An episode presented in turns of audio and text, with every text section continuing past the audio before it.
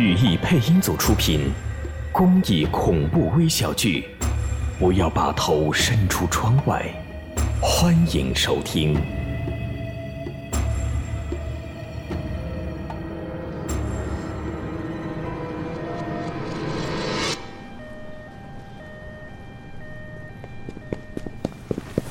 伤者呢？在在车内。人怎么样了？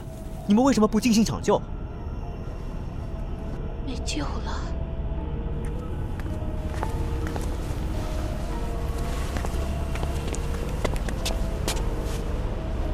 车内的人没有头了。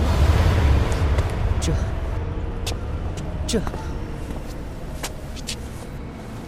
我赶到现场的时候，电灯照在车内的人身上，我甚至觉得他还活着，向我扑过来，太吓人了。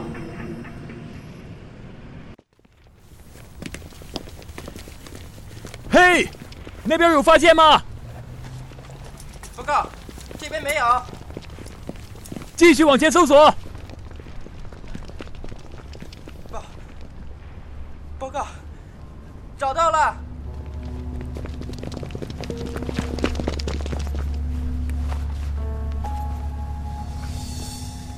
头颅明显被碾压过了，左边一只眼睛，估计在被碾压的过程中弹飞了。啊，右，右，右眼，刚刚动了。